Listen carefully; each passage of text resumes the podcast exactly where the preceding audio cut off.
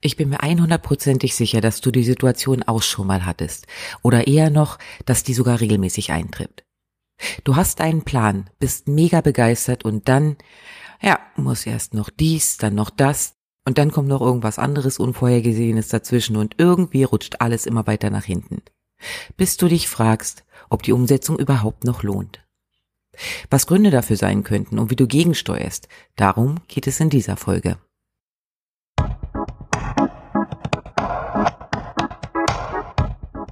Hallo, mein Name ist Ina Mewes, ich bin freie Werbetexterin, Content Coach und Squirrel Brain. Hier im Podcast geht es um Content, logisch. Darum, wie du als Unternehmer oder Unternehmerin mit den richtigen Worten deine Kunden erreichst. Es geht aber auch darum, wie du als Selbstständige dein Business auf die Reihe kriegst, wenn dir gefühlt ständig irgendwelche spannenden Nüsse durch dein Gesichtsfeld springen und es dir schwer fällt, den Fokus zu halten. Ganz ehrlich, es nervt. Extrem. Ausgangsbasis?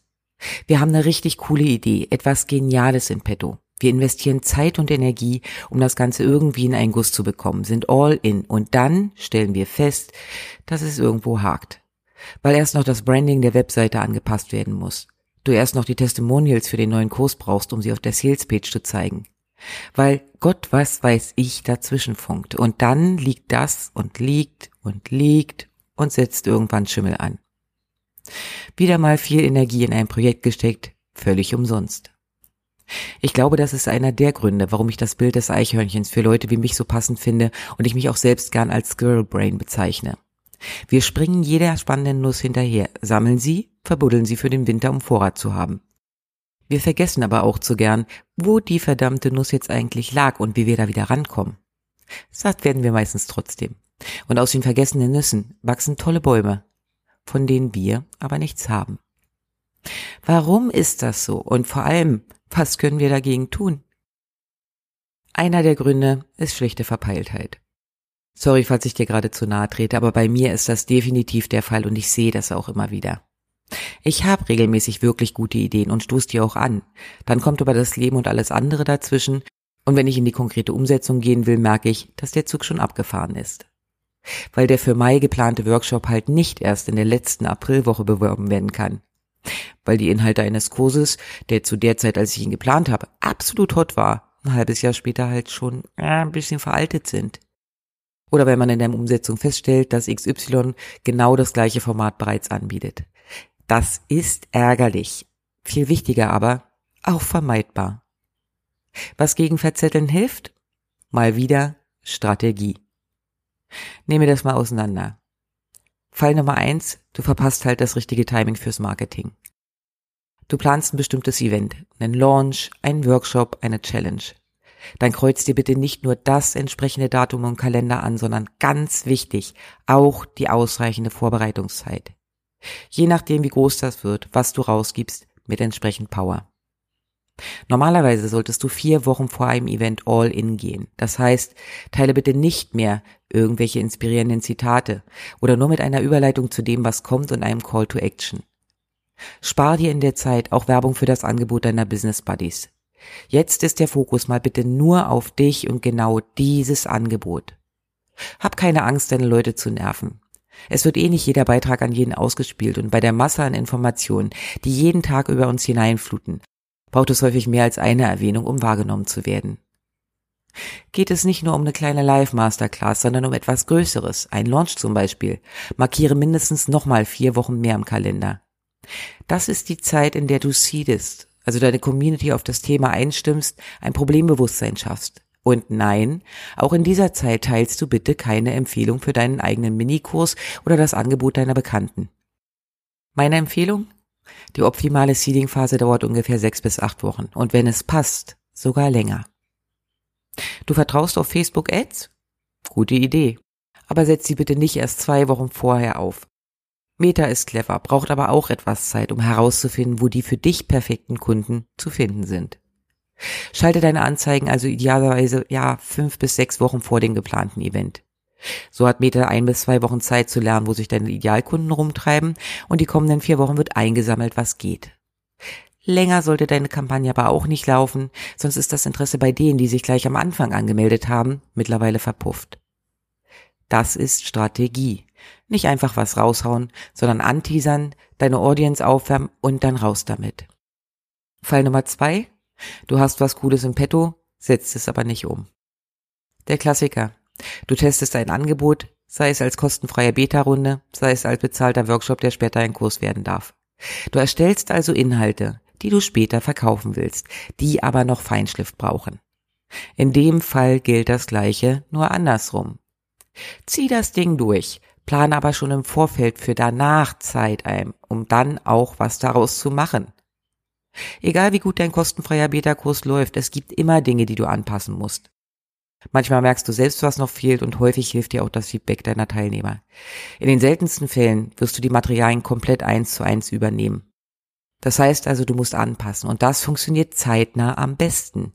Denn dann ist der Input frisch und auch noch alles aktuell. Ich bin ja auch als Coach bei Sigrun dabei und in ihrem Kickstart-Programm entstehen regelmäßig richtig coole Sachen. Was ich persönlich extrem schade finde. Nur wenig davon findet am Ende seinen Weg in den Markt.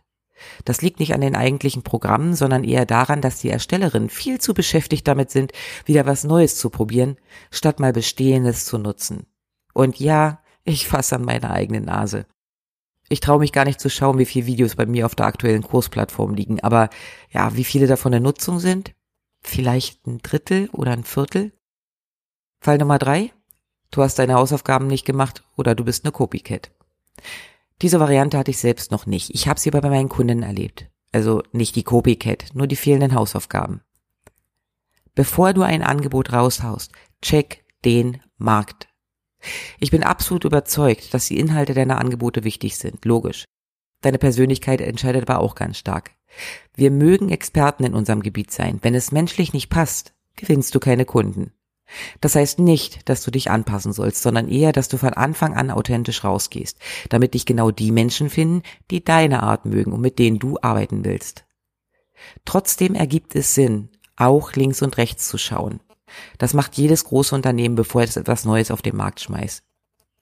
Was ist in deiner Nische schon da? Was fehlt? Was könntest du anders machen? Es ist totaler Quatsch, wenn das, was du dir überlegt hast, schon eins zu eins existiert. Denn erstens kommst du so in den Ruf, eine Copycat zu sein. Jemand, der nur auf den erfolgreichen Zug eines anderen aufspringt. Kurze Randnotiz, das funktioniert eh nicht, weil Persönlichkeit, eigener Stil und so. Und zweitens ist der Markt da schon besetzt. Es ist deutlich schwieriger, Fuß zu fassen, wenn sich da jemand schon den Namen gemacht hat. Also schau mal genauer hin, bevor du loslegst. Was gibt es schon? Wo ist deine Nische? Wie unterscheidet sich dein Angebot? Das müssen keine Riesenunterschiede sein, aber schon differenzierbar. Keine Angst, es ist Platz für alle. Ich habe als Werbetexterin mit wirklich vielen Branchen zu tun gehabt. Es gab immer etwas, das aus dem bereits vorhandenen heraussticht. Du musst es halt nur herausfinden und dann auch konsequent kommunizieren. Aber nicht immer bleiben geniale Ideen im Es wäre cool gewesen Status, weil wir uns verzettelt haben. Häufig liegt es eher daran, dass wir uns unbewusst selbst im Weg stehen, weil wir unsicher sind. Imposter nennt man das, kennen wir alle. Dieses kleine fiese Ding kommt gut versteckt um die Ecke und sabotiert leidenschaftlich gern. Das passiert ziemlich offensichtlich an den Tagen, die wir alle kennen, in denen wir zweifeln, ob wir denn wirklich gut genug seien. Das Gute, die werden seltener, je länger du dabei bist. Es gibt aber auch noch einen anderen Kniff, den unser kleiner Freund anwendet, und der ist subtiler. Indem er dir ständig erzählt, dass das schon cool sei, so aber noch nicht reicht. Mach dir mal den Spaß und schau auf die letzten Jahre zurück. Wie oft hattest du die Situation, dass da was geht? Und wie oft hast du dich selbst ausgebremst, weil noch irgendwas nicht perfekt war? Der Klassiker? Deine eigene Webseite. Egal, ob du deine Seite neu aufsetzt oder nach einer Weile aufpolierst. Häufig ist das ein Projekt, das gefühlt ewig braucht. Dabei ist die Lösung hier relativ einfach. Wenn das Wichtigste steht, raus damit. Anpassen und nachfeilen kannst du immer noch. Drei Bereiche sind wirklich wichtig. Deine Startseite? Logisch. Dort landen ja Seitenbesucher im Normalfall zuerst und dort sollten sie dann natürlich auch schon mal sehen, was es bei dir gibt und wie sie finden, was sie suchen. Über mich? Das Stiefkind der Unterseiten. Dabei wird die auch ganz oft besucht, denn Menschen kaufen von Menschen. Und sie wollen natürlich wissen, mit wem sie es zu tun haben. Also ja, die sollte auch fertig stehen oder rausgehen. Und deine Angebotsseiten. Denn deine Webseite soll ja keine hübsche Visitenkarte werden, sondern einen Zweck erfüllen. Ergo verkaufen. Dafür sollten deine Angebotsseiten natürlich stehen, beziehungsweise bei einem Makeover auch direkt als erstes angepasst werden. Wenn dein Blog noch kein Futter hat oder die Beiträge noch nicht ganz perfekt im neuen Design erstrahlen, egal. Oder irgendwelche Seiten, die zum Beispiel die Zusammenarbeit mit dir erklären. Das ist alles nice to have und ja, sollte dann irgendwann auch mal stehen. Sie sollten aber nicht die Bremse sein, die dich von der Wiederveröffentlichung abhalten. Sonst dauert es halt ewig und währenddessen verkaufst du nicht. Ja, deine Webseite ist wichtig, sollte professionell und ansprechend sein.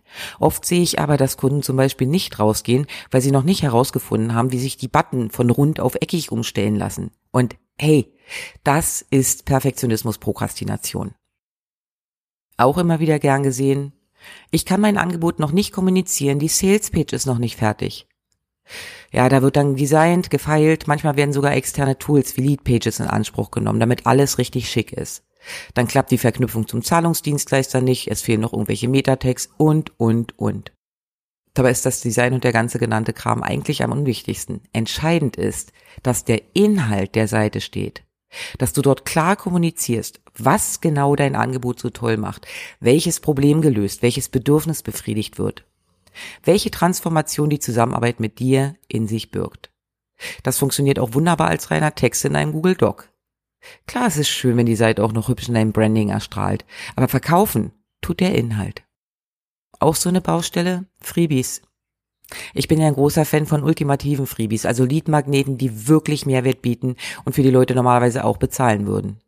Die Dinger ziehen auch heute noch und bringen dir ordentlich Anmeldungen im Newsletter. Bevor du jetzt aber monatelang daran rumbastelst, Schau, dass du schon mal eine abgespecktere Version oder etwas anderes, schneller erstelltes raushaust, bevor du dich im Perfektionismus Nirvana wiederfindest und unsichtbar bleibst. Falls du also zum Beispiel einen Minikurs aus drei bis vier kurzen Videos und einem begleitenden Workbook geplant hast, nimm die Videos auf, stell sie ein und raus damit. Das Workbook kannst du immer noch umsetzen. In Ruhe, während du schon die ersten Leads sammelst. Dein Freebie ist ein umfangreicheres E-Book. Ja, bleib unbedingt bei der Erstellung dran. Aber schieb in Canva fix eine Checkliste dazwischen, die thematisch auch passt, vielleicht sogar später Bestandteil des E-Books ist und die du jetzt schon rauspacken kannst. Du merkst, ich will auf eins hinaus. Warte nicht, bis alles perfekt ist, sondern schau, dass du schnelle, praktikable Lösungen findest. Lass uns mal in den Kern des Problems tauchen. In, ich würde mal sagen, 80 Prozent der Fälle ist nicht die Technik, das fehlende Testimonial, der volle Terminkalender das Problem sondern diese spezielle Form des Imposters. Wir wissen innerlich, da geht was, das könnte groß werden. Unser inneres Eichhörnchen springt ein paar Tage im Karree, wir sind all in und dann sabotieren wir uns selbst. Warum? Ganz simpel. Weil es klappen könnte. Weil das wirklich was verändern könnte. Aber bist du dafür überhaupt bereit? Eine sehr klare und ernst gemeinte Buchempfehlung meinerseits. The Big Leap oder der große Sprung von Gay Hendricks. Die Kernaussage ist sehr klar. Wir sind wunderbar darauf vorbereitet, was im Leben schieflaufen könnte. Ja, wir wollen Verbesserungen. Aber wenn die dann da ist oder in Reichweite, haben wir uns selbst stärker zwischen die Beine, weil unsere Komfortzone im Gewohnten liegt, nicht im plötzlich auftretenden Erfolg. Egal wie schwer der verdient ist. Wenn du dich also bei dem Gedanken erwischt, ich muss erst noch, Nimm dir mal eine Tasse Tee, geh spazieren und horch in dich rein. Ist das wirklich notwendig? Oder sabotierst du dich unbewusst gerade selbst? Weil das auch so gut werden könnte. Weil du Angst vor der Veränderung hast, davor nicht dem zu entsprechen, was du da gerade versprichst. Lass das mal sacken, schmeiß das Impostermännchen raus und dann machen. Die Hexe aus diesem Beitrag? Wenn dir Projekte hinten überfallen oder durchrutschen, weil du zu verzettelt unterwegs bist, plane vernünftig vor. Blockier dir ausreichend Zeit im Kalender. Und die Betonung liegt hier vor allem auf ausreichend. Häufig reicht das schon, um zu vermeiden, dass dir vor lauter Action die Zeit wegläuft, um zu machen, was wirklich wichtig gewesen wäre, weil du einfach siehst, was anstünde. Trau dich unperfekt zu sein. Das heißt nicht, dass du schlampen sollst, aber meistens sieht später kein Mensch, woran du die letzten 20 Prozent der Zeit vor Veröffentlichung gefeilt hast. Und wenn du merkst, dass du in dieses Klein-Klein verfällst, hier noch und da noch was schrauben und vorbereiten willst, schau mal rein, woran es wirklich hängt. Denn häufig Ganz häufig ist es nur unser Impostermännchen. Gut verkleidet, trotzdem noch genauso fies. Schmeiß den Idioten raus und leg los. Du hast was, was in die Welt soll. Also bitte raus damit.